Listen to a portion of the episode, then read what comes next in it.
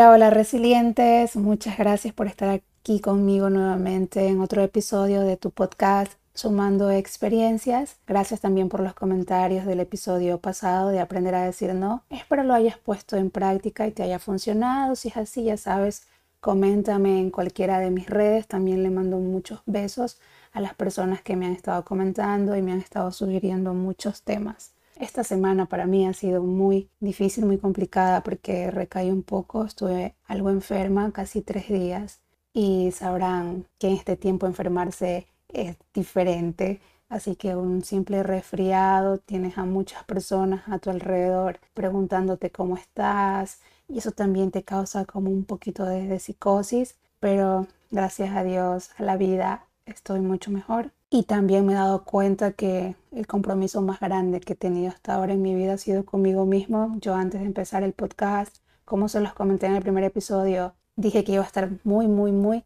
comprometida y también puntual con mis episodios, una a uno a la semana. Así que estoy haciéndolo y es de verdad que no hay jefe más bravo que yo misma, porque sé que ya tengo que estar escribiendo el guion, tengo que estar investigando, leyendo durante toda la semana, pero con la enfermedad, con el trabajo, con muchas presiones de otras cosas que estoy haciendo, se me ha complicado, pero aquí estoy.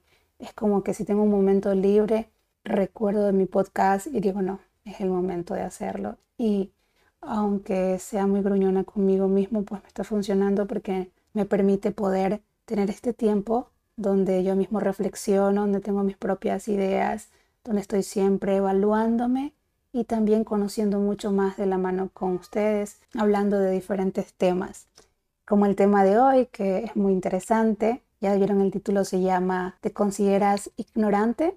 Yo sí, y me gusta. Me gusta ser ignorante. Sonará raro, pero ya les explico por qué.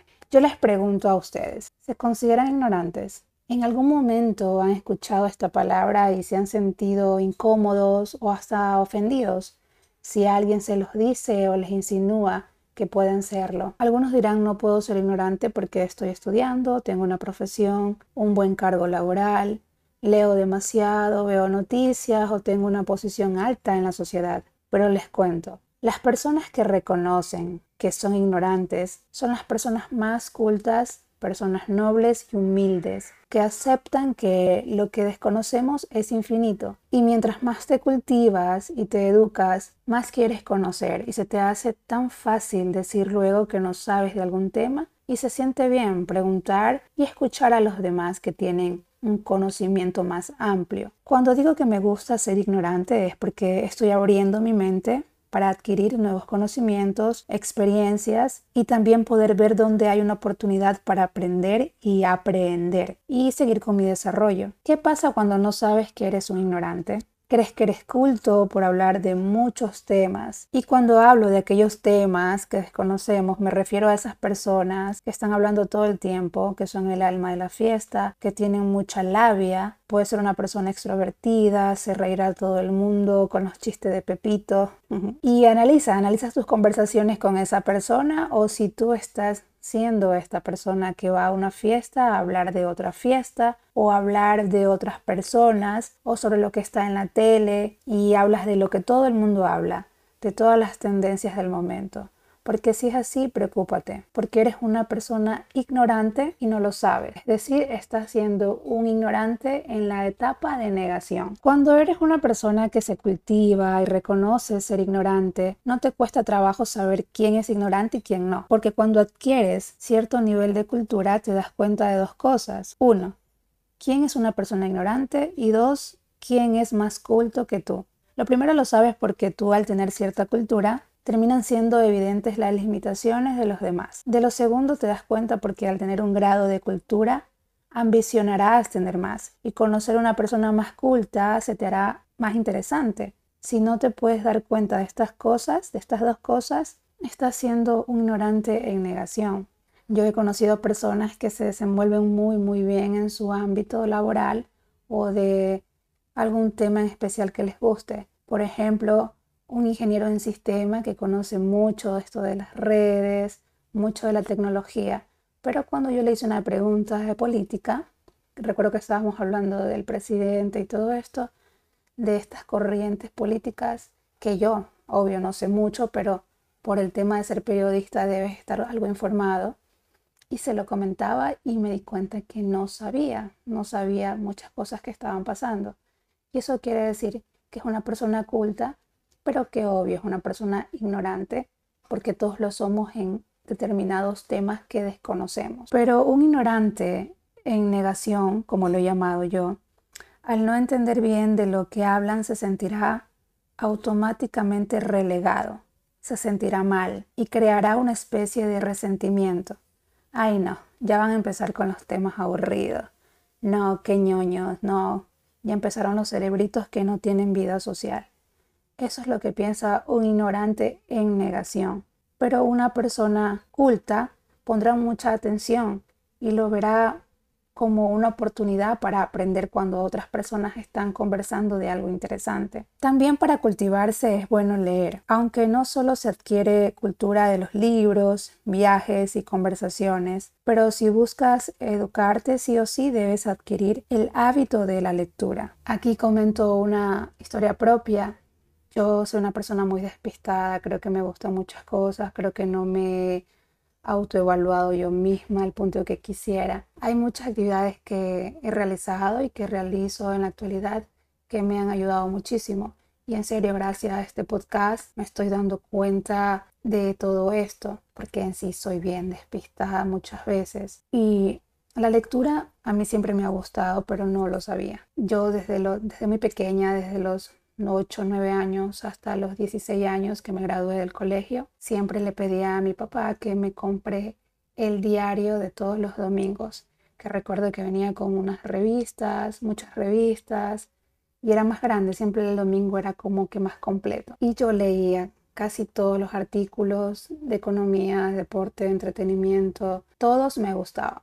Y esto de aquí, la lectura me ayudó mucho luego a pulirme en lo que es la redacción. Al momento que yo entré a la universidad y en las clases de redacción, siempre lo hacía bien, pero yo pensaba que era un don innato. Decía, no, soy buena en esto, nada más. No me di cuenta que todo esto era debido a que yo había leído mucho.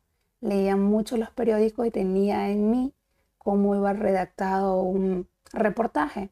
Entonces se me hacía mucho más fácil encontrar palabras y cuando el profesor me felicitaba, yo decía, no le da mucha importancia, decía, bueno, puede ser que sí escriba bien, porque estábamos enfocada en ser locutora y no le daba mucha importancia a esto de la redacción. Pero luego me comencé a dar cuenta que era porque yo había leído mucho el periódico, los libros, todo andaba leyendo. En ese tiempo de mi niñez, mi adolescencia, no había facilidad de poder tener internet como ahora. Entonces buscaba siempre tener un libro al lado mío y estar leyendo constantemente para no aburrirme, además que me gusta mucho leer. Y la lectura ayuda mucho a no cometer tantos errores ortográficos, horrores ortográficos, como algunos le dicen. Una persona ignorante en negación se molestará si se lo señalan estos errores. Y una persona culta hará lo contrario y agradecerá tal corrección. Creo que muchas de las palabras que he perfeccionado en mi vocabulario han sido porque me las han corregido, tanto escritas como habladas. Y claro que al principio te da un poco de incomodidad que te corrijan, pero luego cuando tú entiendes cómo funciona todo esto y cómo, dependiendo también de las personas que te rodees, cómo te lo digan, tú lo sabes y lo agradeces. Y si eres una persona culta o que está en el proceso de serlo, de educarse, vas a aprenderlo y no volverás a cometer ese error y luego sabrás cómo corregir a otras personas que también aprecias y que te gustaría que aprendan de ello. Hay personas que le cuesta trabajo asimilar que es ignorante y subestiman y denigran al que cree que es ignorante. Porque ni por más culto, estudiado y educado que seas, ignoras muchas cosas y esto te hace una persona ignorante. Además, pensemos un poco. Una persona culta desearía que todas las personas fuéramos cultas. Y una persona ignorante que se cree culta o tiene un comportamiento exagerado como una persona culta, en el fondo desearía que los demás sean ignorantes para alimentar su triste complejo de superioridad y poder a cada momento corregirlo con esta actitud arrogante. Entonces, analicémonos autoevaluémonos y démonos cuenta en qué punto estamos. Si estamos conscientes de ser una persona ignorante que quiere seguir aprendiendo mucho más o somos un ignorante en etapa de negación que creemos saberlo todo y nos molesta cuando nos corrigen. Por aquí, por esta parte del audio, tuve que volver a grabar mientras estaba editando porque ya estaba con la voz muy, muy complicada al final. Se me subió la fiebre nuevamente y tuve que esperar hasta el siguiente día para poder grabar este pedazo y hacerlo un poco mejor, un poco entendible porque mientras escuchaba me di cuenta que estaba hablando de una enferma que sufría mientras lo hacía. En serio que ahora más que nunca eh, digo que mientras esté saludable voy a hacer todas las cosas que quiero. cuando estoy enferma es extrañar todo, todo y recordar que mientras estuve con mucha energía, pues dejé pasar tanto tiempo haciendo cosas que no me llenaban, que no me daban esta buena vibra y sobre todo mi podcast es algo que sí me deja pensando toda la semana y que me está ayudando muchísimo. Bueno, para cerrar este tema sobre lo que es la ignorancia, recordemos que si no tenemos ambición por aprender cosas nuevas, si no tenemos la predisposición para adquirir cultura, estamos siendo unas personas ignorantes en etapa de negación porque no tenemos esa mínima intención para poder adquirir nuevos conocimientos a través del estudio o a través de personas que sean cultas que también estén trabajando en ello. Y no es malo, no es malo aceptarlo y sobre todo decir, hey, yo no, soy, yo no sé de eso, me lo puedes comentar un poco, me parece interesante. Bueno, muchas gracias a todos por estarme escuchando, les mando un beso y cualquier cosa, cualquier comentario, búsquenme en mis redes como Tatiana Anastasio. Ya saben que ahí pueden decirme todo lo que piensen, si les gusta o no estos temas, si estoy equivocada en algo o si tienen alguna sugerencia. Sin nada más que decirles, nos vemos hasta la próxima, queridos resilientes.